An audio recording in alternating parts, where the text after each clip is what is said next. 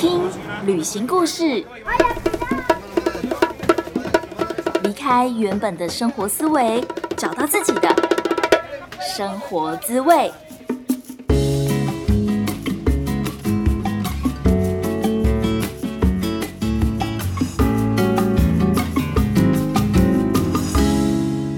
欧啦，Hello，萨瓦迪卡，欢迎来到贾斯敏游牧生活，我是 Jasmine。大家新年快乐！祝大家在虎年的新的一年都能够如虎添翼，赚很多钱。现在贾斯敏呢正在泰国清迈，而我已经住在清迈两个星期了，预计可能会至少在这边住两个月左右。那我觉得来到这里以后呢，真的是非常非常的兴奋，兴奋到我在第一个礼拜的时候早上起来会在房间跳舞，就是自己觉得很好笑。而清迈让我觉得最喜欢的部分。就是这里真的有超级多的数位游牧民族，让我觉得我很像找到了同温层。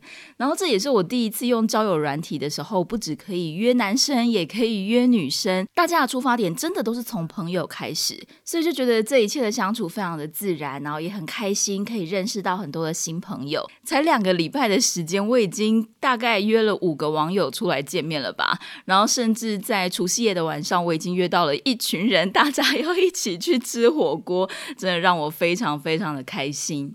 而说到过年呢，嗯，这真的是一个每个旅行的人都一定会面对的主题，就是家人。对，每逢佳节倍思亲。虽然说啊，过年有很多的事情要准备，要大扫除，然后要跟亲戚朋友寒暄问暖，可能有的人会觉得不喜欢，一直 socialize 会觉得很烦。但其实我觉得我还蛮享受这个过程的。可能因为我的亲戚家人都很好，所以对我来说，我觉得在过年年节的时间，其实就是一个呃大家共同放假，然后共同有一个完整的时段，可以把时间留给家人。不管是一起打麻将啊、打扑克牌，或者是玩 Switch、一起放鞭炮等等的，我觉得这个真的都是从小到大非常非常重要的回忆。老实说，身为一个爱旅行的人，我一直觉得对家人会有一种内疚或者是亏欠感，因为并不是说我不够爱他们，只是我觉得可能你要说我的人生使命嘛，还是说我的灵魂，就是呃催促着我去做另外一件事情。但是这件事情势必得跟家人之间的时间，呃，时间上的花费，或者是地点上的距离，呃，会比较遥远。必须要在这中间做一个取舍，找到一个平衡。所以今天算是一个过年节目的特别来宾。其实他跟我们以前的来宾也都不太一样，他并没有太多背包客的经验。他的名字叫做爱丽丝，是五年级生。这边要特别解释一下什么是五年级生，因为我们的听众朋友可能不只是台湾，还有包括来自世界各地的华人。那五年级生呢，其实就是台湾的用法，在民国五十几年出生的人就是五年级生，所以大概就是一九六零到一九七零年之间出生的人都是五年级生。好，所以爱丽丝她是一个五年级生，然后她同时也是三个小孩的妈妈，而她的孩子们呢，都在不同的年纪曾经远离家乡，所以呢，就非常想要来听听妈妈的心声，很想要跟这位来宾聊聊看，到底妈妈你是用什么样的心情来面对你的小孩，想要。离开你，想要离开这个家，甚至是离开台湾很久很久的时间。如果你曾经因为要出去旅行、出国工作，或者是打工度假等等的，而跟家人有不一样的想法，甚至是发生冲突啊，或是有一些些小争吵，我都非常非常推荐你可以听听这一集，甚至呢，也可以把这一集分享给你的家人、长辈、朋友。我相信良好的沟通不一定能够真的。哦，认同对方的做法，但是我觉得可以先做到理解跟尊重。好，在这个非常温馨、喜气洋洋的节日里面，先祝福每一个家庭都是非常的和睦快乐，然后我们大家都是这么样子的了解彼此、爱着彼此。如果说你是第一次听到贾斯敏游牧生活，我们这个节目主要是在讨论旅行的故事，还有旅行当中带给我们的各种成长。那主题包括数位游牧、华语老师，还有旅人访谈等等的。另外，如果你想要像贾斯敏一样成为线上华语老师，一边旅行一边工作，拥有数位游牧的技能，都欢迎你填写免费咨询的表单，是我本人会跟你亲自聊聊你的状况。表单的链接就放在描述栏位哦。在开始听访谈之前，老样子，邀请你到 Apple Podcast 帮我们打新评分，可以留言跟我拜个年。你们的每一句话对我来说都是非常的重要。如果你会愿意多做这一步，就是我知道到 Apple Podcast 上面留言其实是蛮麻烦的，有很多个步骤，而且很难找到那个留言的那个入口。但是因为你的留言能够帮助这个节目让更多人听见，贾思敏真的会非常非常的感谢你。如果说你可以一起帮我们把这个节目推播到更前方，然后让它的触及率更高，让更多人可以有机会点进来听贾思敏游牧生活，就算是送给我一个新年礼物吧。OK，那我们就开始今天的新春特别节目喽。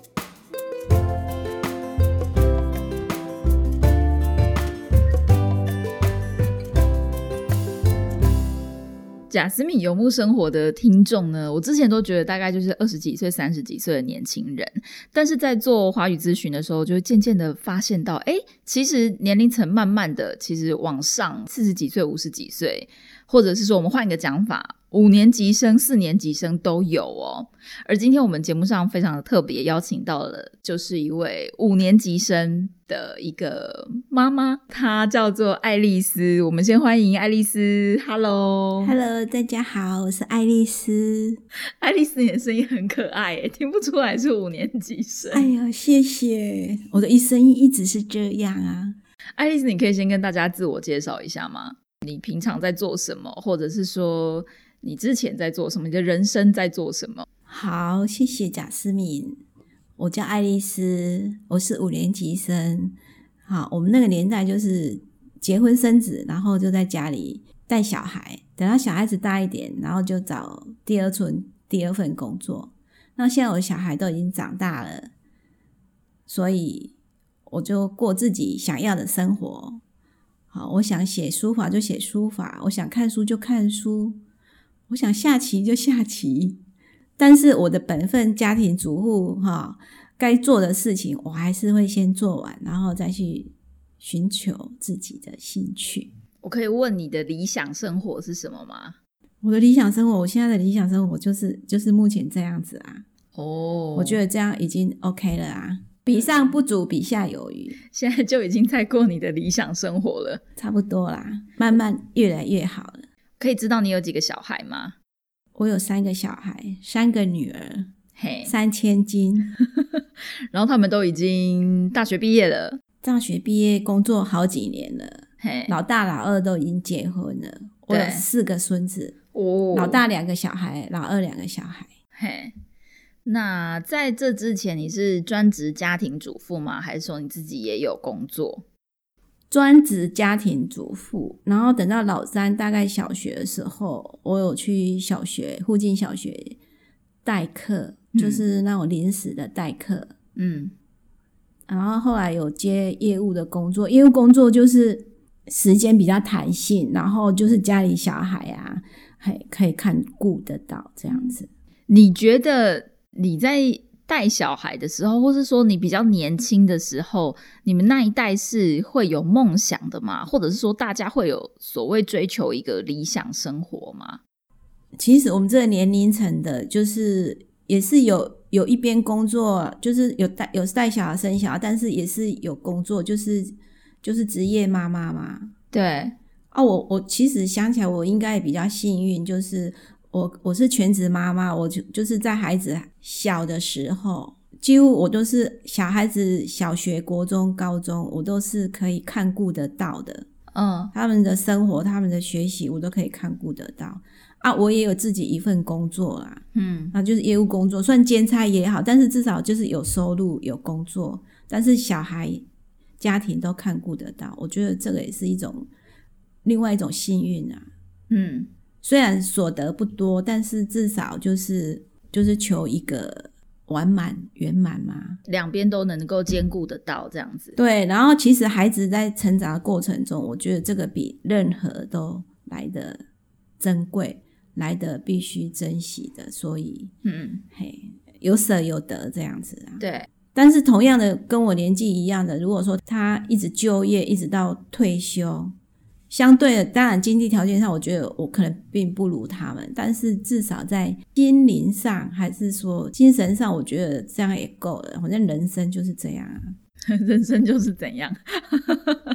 我们我们我们这一代大部分女生结婚就是以家庭为主啊，除非你真的是呃走在时代，就是你工作能力很强，你就是女强人那一型的，也也也有啊。对对啊，只是说这个这个都没有什么对跟错，而只是每个人自己的选择，嗯，这样。但是你要怎样在两边取得平衡？嗯，对。所以简单说起来，就是你比较以家庭为重，但是有空的时候还是有兼一些兼职的业务工作外快这样子。对啊，嗯。那我之前在就是咨询一个妈妈的时候，她就有特别提到说，就是她本来也算是有自己的兴趣啊，或者是事业，但是当她女儿就是去上大学的时候，她还是觉得蛮难接受的，就有一点空巢期的感觉。那你在那个你还记得那个时候吗？就是当女儿呃开始念大学啊，可能不在家里面住，或者是说开始工作了，没有住在家里的那时候，那个。那个之间的落差跟转变，你还记得你那时候的心情吗？我想这个每个家庭或是有有小孩的都会经历过，但是我就觉得还好，因为我应该有事情做，我会自己找事情做。对，我到学校当志工，其实我比较好静啊，我就是写书法、看书啊，嗯，或是我我去郊外走一走这样子啊。嗯哼，啊，孩子孩子长大去大学。去外宿，啊，其实这个是他的人生的过程，我们不能给他约束太多，因为他已经长大。我这样辛辛苦苦把他带到十八岁、二十岁，我觉得，我觉得他们应该有能力去面对社会、面对生活，而且他们必须去面对他自己的人生，嗯，是这样子。当然，我也会不舍，或者说啊，你会觉得突然之间有一个落差，但是这个这个真的是可以可以克服的。啊，其实小孩子在成长过程，他要克服的比我这个妈妈应该还要更多。尤其这是一个多变的时代，嗯哼，这个时代真的很多变。其实小孩子他们他们成长，他们就业，他们要面对的问题很多。反而是我已经经历了一一半以上的人生了，嗯，对。但是就是因为你已经经历了一半以上的人生，你不会觉得你好像就能够先看到。一些呃危险的事情啊，或者是说，像我自己是觉得我在比如说带小小的小小孩，两岁一岁的小孩，比如说光是他在走路好了，你牵着他在走路，你就知道他可能呃前面有一个波，或者前面有个洞，他可能快要跌倒了，或者是他就是对于一个很热的热瓶子很有兴趣，他很想去摸，你知道他会烫到，但是呢，他就是一直要去摸，一一直要自己去去走路，或者是自己自己要一直要去碰那个热水，他就是一定会被烫到。那怎么办？如果说他只是走路，他他跌倒了，那那个是还好。但是如果是他碰到热水会烫到的，那个就是马上制止，马上把它拨开。对，那个那这种两种情形都是危险，但是热水是很更严重的。对，他如果说只是小孩朋友走路跌倒，我是觉得碰碰磕磕那个都会，但是他如果碰到热水那一种，就像。我我在跟小孩子讲说，你们到外面就是安全第一，嗯，因为已经那么大，不管你二十三十岁、四十岁，即使你在外面，父母都会担心的啦，嗯，即使你到八十岁，父母还是会担心，只是说 那个，想一下，我八十岁，我妈几岁？那个父母的担心，只是说他的程度到低中高，你的程度到什么程度这样子？我觉得我已经被训练到我的程度应该是在低的 低的阶段。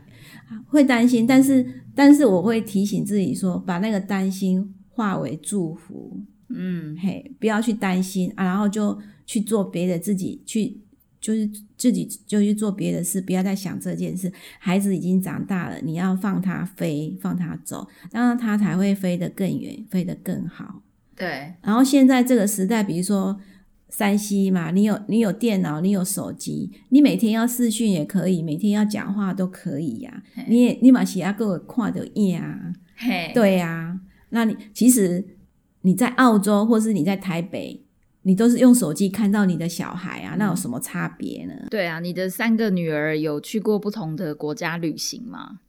我我老大是去澳洲一年，对不对啊？那个过程就是说，小孩子他大学毕业不久，他那个过程，他申请，他要他要他要出国那个过程，他从来没有自己出国过嘛。但是你要去澳洲打工度假，这一些你要有很多步骤，前置步骤大概就有半年、三个月到半年啊，他都自己来啊。啊，他都可以自己来了，我还担心什么？如果叫我自己来，我都还不一定会呀。所以妈妈不用担心太多，孩子他这一些事情他都可以自己打理好了。他到国外去，你也可以放心了。嗯，你真的只要祝福就好了。澳洲还算是一个先进国家，那你其他女儿有没有去一些比较落后的国家？哦，像老二啊，老二他大学他就参加那个维克，对。嘿，寒暑假就到国外去，去帮助一些弱势团体，到大陆的青海，到新疆，嗯，对啊，啊，这个都是他没有去过的地方，真的没有出国过，然后他就可以去到那么远的地方，而且他还是当领队，嗯，那我就觉得也是很厉害啊，啊，就这么厉害，你的孩子都这么厉害了，我的孩子都这么厉害了，你还要担心什么？你在担心就是给自己找麻烦啊。所以我就觉得他们都有能力做这一些事，所以我就是可以放心，然后祝福他们。但是我也会叮咛，我我最叮咛的就是说，小孩孩子，你一定要安全，你要照顾好自己，这是先决条件。不管在任何环境，在任何国度，你都要让自己是在最平安、最安全的状态下。嗯。你同辈有没有就是其他朋友也类似这样的状况？就可能儿子女儿出国长出国是长期的，一年起跳啊，半年、一年、两年的这种的。然后你有跟他们聊过吗？我聊过的是男生啊，就是那个妈妈她是儿子，她也是很担心呐。那相对的，因为因为我们就是在学校有志工妈妈，有们有一个团体。那他们有一些有时候会在聊天的时候会讲到这个问题，那我就跟他说，其实你儿子已经很优秀，在读书的时候都这么优秀。然后你看嘛，他连出国，因为是我我用我自己自身的体验嘛，他出国要办很多手续，办很多工作，他都可以自己来了。如果换成我们，我们都不一定会这一些步骤，所以就放心吧。嗯。其实我真的也有接过不少听众的，算是私讯留言，跟我讲到，也许他们很想要出走啊，或者说他们很想要放手一搏，不管是呃做自媒体，或者当华语老师，或者是到其他国家生活试试看。他也许从来没有试过这样的方向，可是因为家人的反对，所以他们就很 K，他们就会觉得他想做，可是好像又没有得到支持，这样。嗯，我觉得如果是年轻人，你生长在这个世代，你应该要很庆幸，就是说你应该知道你想要什么，然后你也可以做什么。如果你有能力，你想做什么，你就去做。以我自己来说，我是五年级的，在我们那个世代，就是说妈妈或是爸爸说你不可以做这件事，你不可以去那个地方，嗯，那我们就不敢去，我们就不敢去做。我在二十出头岁的时候，我跟跟同事报名去登山，大坝尖山还是哪一反正就是大山。但是说实在，那个时候我也没有爬过大山，只是说同事之中有人喜欢爬山，然后我们就跟他一起报名。但是我妈妈知道说我要去爬大山的时候，她坚决不让我去。我行我我所有的诶行李呀，就是诶衣服啊、袜子啊、鞋子都买了，但是。她说不可以去，我就真的不敢去。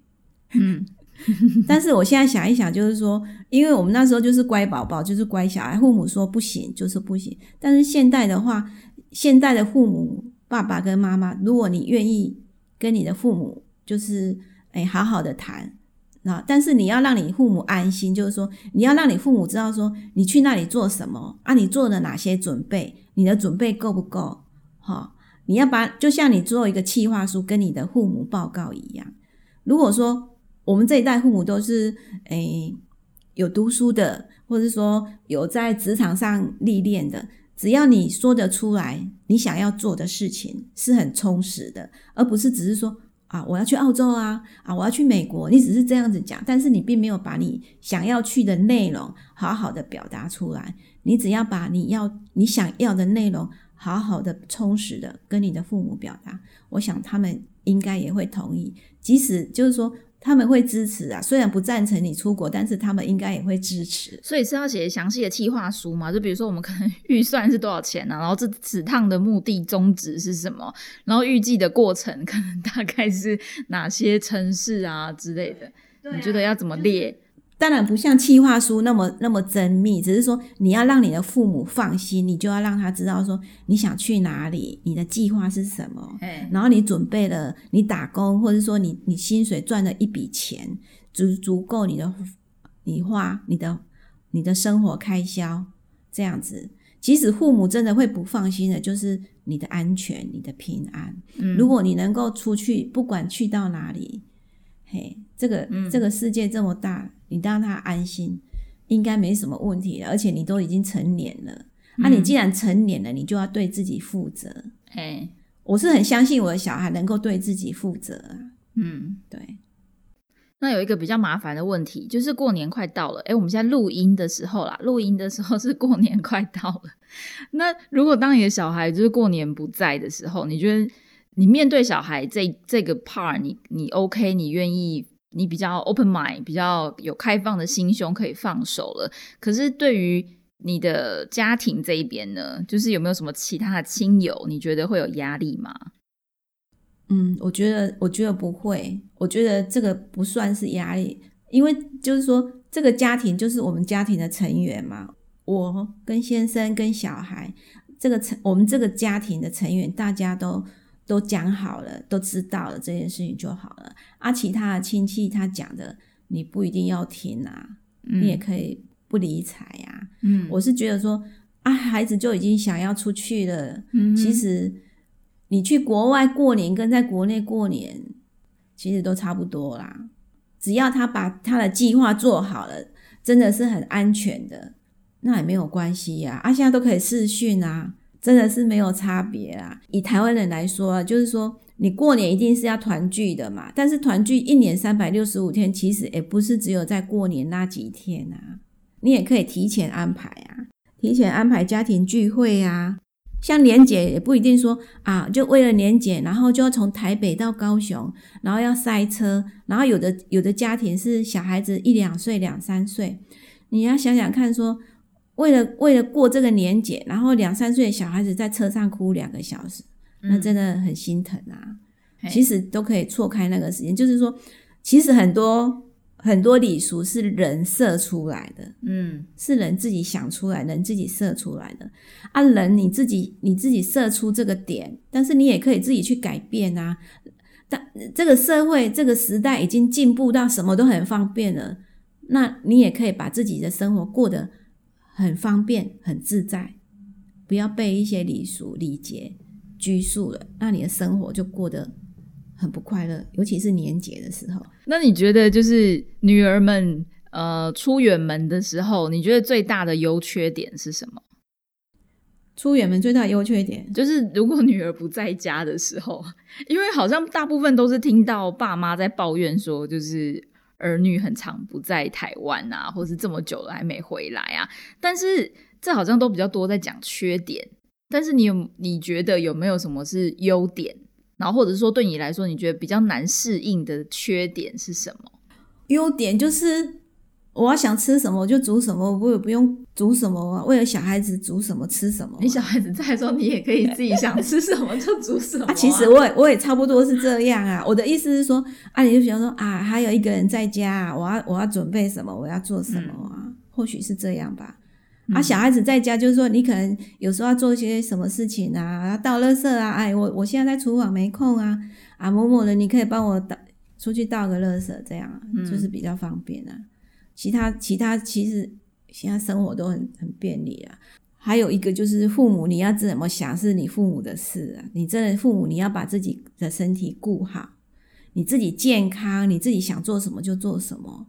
然后你爸爸妈妈不要用你的身体或是你的情绪来牵绊小孩。嗯，小孩有自己的人生，有自己的天地，你要让他自己去尝，自己去试。他不可能一辈子都在你的身边啊！嗯哼，啊，如果他去去闯荡够了，他就会回来啊。所以刚刚有讲到优点，那缺点呢？有什么点你是觉得知易行难。有时候你知道一个道理很简单，你也明白，比如说我们明白要活在当下，但是我们就是很常在做这件事情的时候，又想着另外一件事情，你很难真的完全的活在当下。那你觉得有什么事情是让你觉得还蛮难调试或是难适应的吗？就是孩子如果真的不在你身边，或者说出去很久了，你。你可能会想念，那是一定的嘛。啊，你如果想念的时候，你觉得这个时间他可能有空了，你就打电话给他。像有些很多爸爸或是妈妈就说啊，我那个囝啊，就是几个月还是几年啊，拢嘛捌打电话转来，嗯，拢嘛无求救啊，就是说，诶，没有问安啊，没有问候一声啊，嗯，起个这大汉了，那有好啊。其实我就会跟他说。啊，你想伊哦，啊，你想伊，你就卡好伊就好啊。嗯，你懂吗？嗯，就是你想他，你可以打电话给他，不一定要叫他打给你啊。阿姨又讲，阿姨都无闲啊，啊，你有找伊有闲时阵，卡卡好伊就好啊。嗯哼，你想他的时候，你就打电话给他啊。啊，现在有手机，大家都可以视讯，不是只有听到声音，连人都可以看到啊。搞不好连他家旁边的谁住了谁，你都可以看到啊。你可以叫我把那个视讯镜头绕一圈哦。是啊，是啊。啊，其实不管他在国外，还是台北，还是台南，还是高雄，你得台湾，你就做想伊，你马用看好伊啊。啊，现在因为疫情的关系，好像又比之前的状况更更复杂。你觉得这时候听到你女儿还是要出国，你会有你的心情怎么样？你有吓到吗？还是你觉得啊，这也预料中的事，还是还是怎么样？如果说啊要平安哈，我希望他平安。我当然，我当然，如果说啊，你都可以出去，不是公公被可以出去，而是他想出去啊，啊脚在他身上啊，他想出去啊就出去啊，你就要让他去啊。你改你跟你阻止他也没有用啊。就像我我从头到尾叮咛的，就是你要平安，你要安全，那你自己要想办法让自己平安，让自己安全，然后该打的疫苗也打了。嗯，但是就是你出去以后，你自己要做好防护，对不对？就这样子啊。好啊，一切都是人家说，哎，一枝草一点咯，这不是感恩的意思吗？不是，那这是什么意思？每个人每个人都是一根草了，但是你一定有那那一颗那一点露啊，露珠啊，露水啊。这天生我材必有用的意思吗？应该不是这个意思吧？那是什么意思？像有的人以前的人就是说啊，大家庭有没有小孩子生很多啊，生了七八个、十几个啊？那有时候老人家就会说啊，几几超级点咯啦，反正你生那么多个，每个人都有他的出路啦。这样听起来很像天生我材必有用啊，但你觉得不太一样？你就是每一个生命自有它的出口，对对对对，的的这个感觉，这样子，对对对。那最后你有什么问题想要问吗？问什么？不知道问问你女儿，啊 问我女儿哈。那你在这个家里，你是觉得说你待的不是很舒适，说你想出走吗？不是啊，我觉得这个问题其实，其实我之前也有看一些其他的就是数位游牧民族的朋友写的，那有一些人会质疑他们说，你是不是不喜欢台湾？你是不是不喜欢这个地方，所以你才要一直换国家，一直在旅行？对，然后就是真的不是啊，就是那个那个出发点应该是我想要做这件事情，而不是说我不喜欢现在的这个环境，或者是我不喜欢现在这个地方。对，而是呃，我想要过这样子的生活，或者是说我想要去探索不一样的国家的风土民情。刚好我所想要的方式，并不是整个社会认为你应该要过的方式，就是社会认为你可能不是普遍性的。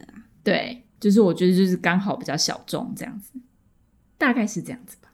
然后或许或许我是认为说啊，我年轻没有做过的事情，现在小孩子想做的，或许他也是去帮我圆梦嘛，不是帮我圆梦，完圆帮我圆。一部分的梦吧，啊，我我有一些不方便出走，嗯，那就让他去吧，让他去闯荡吧。你觉得你有过什么梦想吗？有什么梦想？嗯，孩子，孩子就是长大成人，正正堂堂这样就好了。他们已经长大成人了、啊。我们的梦想是很卑微的，没有什么梦想、啊，就是日子过得过得正常啊，这样好好过日子就好了。啊，我我刚才介绍我两个女儿啊，我最小的女儿我还没讲诶、嘿。我最小的女儿她就是在台湾，其实在台湾她也有很好的工作，但是她就觉得说那种朝九晚五啊，太死板了啊，没有什么没有什么生趣，所以她就出国去当志工，当华语志工的老师，嘿，嘿，然后出国就到墨西哥去当华语教师，嗯现在还是华语教师嗯，这样子。当初他去墨西哥的时候，你会担心吗？我记得那时候我在填志愿的时候，像像那个第一人称、第三人称有点复杂。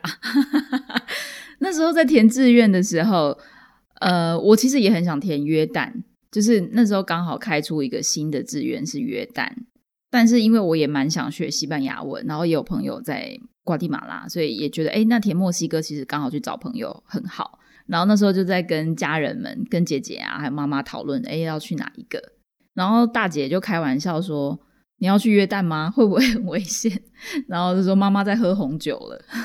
”你还记得吗？你觉得那时候听到一个那么陌生的国家，然后其实一开始本来只是去短期啦，没有想到后来会在那边工作待了那么久。对，其实我我觉得我我应该也不会担心啦，我就觉得我应该是比较乐观那一种妈妈，嗯，因为二女儿也是去国外当职工啊，嘿，对，所以我我觉得我没有担心，我真的只是祝福我我的祝福就是说我把我的担心化为祝福，我希望我小孩子不管在国内国外去到哪里都是很平安的、很安全的。嗯然后我是五年级，我的妈妈是二年级，我妈妈现在已经快九十岁了。妈妈那个年代，他们也没有读读过什么书，他们是受日本教育的，反正他们思想就比我更保守。然后他一定是觉得女孩子什么都不要做啊啊，这个危险啊，这个不要啊，这个莫啊，莫嗯去呀啊，莫冲塞呀，就是这样。那相对的，我对我的小孩子，有时候我我也会想说啊，他这样子好不好呢？然后我就会想到我妈妈，我妈妈一定会说不行，不可以，没赛去哦。那我会想到我妈妈讲这一句话的时候，我就会跟我女儿说：“好啊，你去啊，你赶快去。哎、可是能够做到这样，其实还蛮难的，因为心理学上面都会知道说，你会很容易复制原生家庭的状况，然后你会不知不觉就变成你爸爸妈妈讲过的话，你就会再讲一次，或是他们做过的事情，你可能就会再做一次，但是你反而就是逆道而行。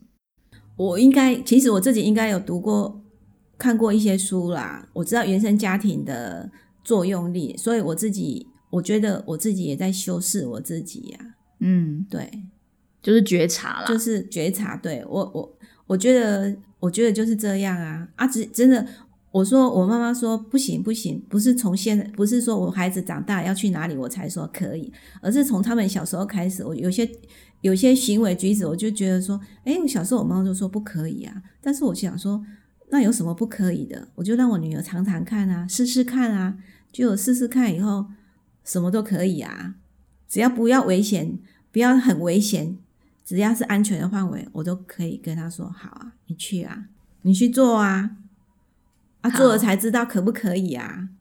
对呀、啊，你没有做，你就是一直的恐惧的心，一直恐惧的心。所以，因为小时候的那种原生家庭影响，我觉得我还是有恐惧的心啊，所以我没有像我女儿那么大胆啊。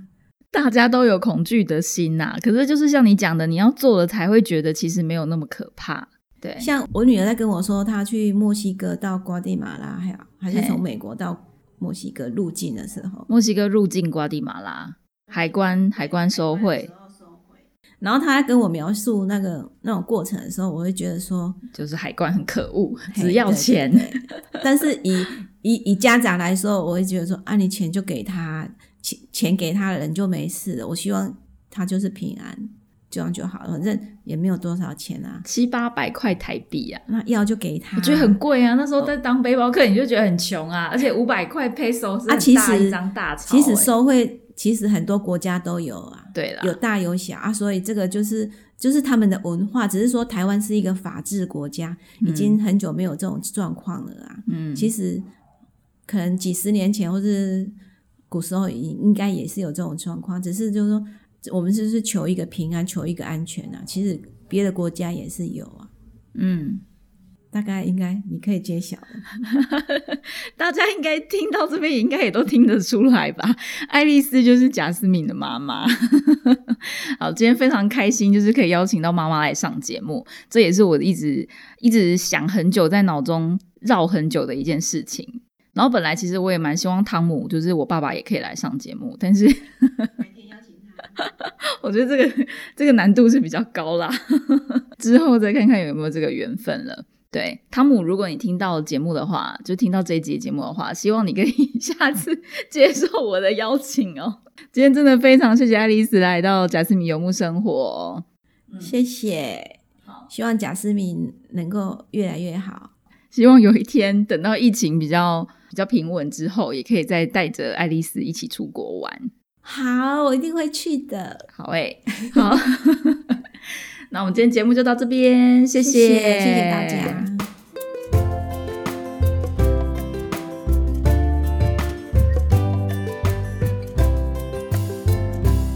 老实说啊，我在访问妈妈之前，其实很怕自己会掉眼泪，就是脑中有很多的状况、小剧场跟想法。我觉得亲情的议题其实是比爱情还要重要。虽然我们在节目上好像比较少讨论到亲情的话题，但是嗯，我觉得那真的是一种爱在心里口难开，非常非常。不知道要怎么样开口，不知道怎么说出口的一种爱。相比爱情，好像我们常常对于情人是比较容易的说出“我爱你”或者是“我想你”，可是对家人好像是比较困难的。所以在访问妈妈，我觉得我很期待、很兴奋。可是其实，在录制的过程当中，我觉得我妈是比我还要自在的。然后反而是我一直在想说，呃，这个 这个，等一下要问什么呢？然后怎么办呢？所以呢，爱丽丝她才会提议用第三人称的方式来访谈，那也让大家猜一下，就是在你一开始听节目的时候，可能可以想想看，诶，谁是爱丽丝？然后这个妈妈怎么会突然来到我们的节目上？也许这样子比较好玩，大家就不会觉得呃好像很敏感，或者是好像很想哭等等的。当然，我一定要在这个时候在节目上好好的告白一下，就是我真的很爱我的家庭，然后我爸妈也非常的开明，姐姐很支持我哦、开始数位游牧的生活。不止姐姐啦，其实我的我觉得我的全家整个家庭 family 都是，我算是一个很标准的在幸福快乐的家庭里面长大的小孩。我只是因为喜欢旅行，所以好像待在家里的时间相对的比较少，所以就难免会有人问过我说，是不是你跟家庭的状况不好？其实我也蛮压抑，就连爱丽丝她在最后一个问题都是问我说：“你是不是觉得家里让你觉得不舒服？”哦，我真的要很认真的回答，没有，真的没有。我甚至从来没有想过问这个问题，所以，呃，当我被问到这个问题的时候，我都会先愣一下，想说，嗯，怎么会有这个问题的出现？我真的不是为了要逃避家里，或者是觉得家里不舒服，我家里超超舒适的，好吗？这完全百分之百是一个舒适圈。我觉得在旅行的时候，你好像感官是完全打开的。如果说你看过动画电影《灵魂急转弯》的话，那个小女孩她在吃披萨的时候，就是她刚到人类这个世界，到人间，然后体验到食物的美好，你会觉得哇，怎么有东西这么好吃？就这么简单的一个披萨，可是你可以这么的享受。我觉得我在旅行的时候，那个感觉是一样的。你原本已经对你的生活或是对你的工作开始感觉到了无新意，可是，在旅行的时候，你就是一个好奇宝宝，你对于每一件事情都很有兴趣，对于每一件事情都觉得很快乐，都觉得很新鲜、很有趣，好像你整个灵魂都重生了一样。这是我这么喜欢旅行的原因。反正重点就是我很爱我的家人，而我开始旅行可能会离开我的家人，就只是单纯的因为我的灵魂很需要旅行而已。今天的故事就说到这里喽。祝福大家在新的一年都可以虎虎生风，有非常非常多的快乐，非常非常多的爱。我也爱你们，谢谢你们每一次都可以听到最后，然后都会迫不及待的来到 Instagram 或者是 Facebook 跟我私讯，跟我分享你们听完以后的感受。不知道今天这个家人的主题你喜不喜欢呢？非常欢迎你来私讯跟我说说看哦。我的账号是 Jas Journey 一一五 J A S J O U R N E Y，然后是数字的一一五，或是你也可以搜寻贾思敏，贾是甲乙丙丁戊的贾，思是思考的思，敏是敏捷的敏，搜寻贾思敏就可以找到我喽。不知道你现在是在用哪一个平台收听？不管是 Apple Podcast 还是 KKBox、Spotify、Sound On，或者是 First Story，或者是 Google Podcast 等等，都可以。记得一定要按下订阅，并且把今天这集节目分享给更多家人朋友听哦。不知道你现在在哪里？很谢谢老天爷给我们这个缘分，让你听到了我的声音，也非常感谢你花时间听完今天的节目。感谢你的收听，Thank you, gracias, kapun ka。我们下次见，See you, adios，拜拜。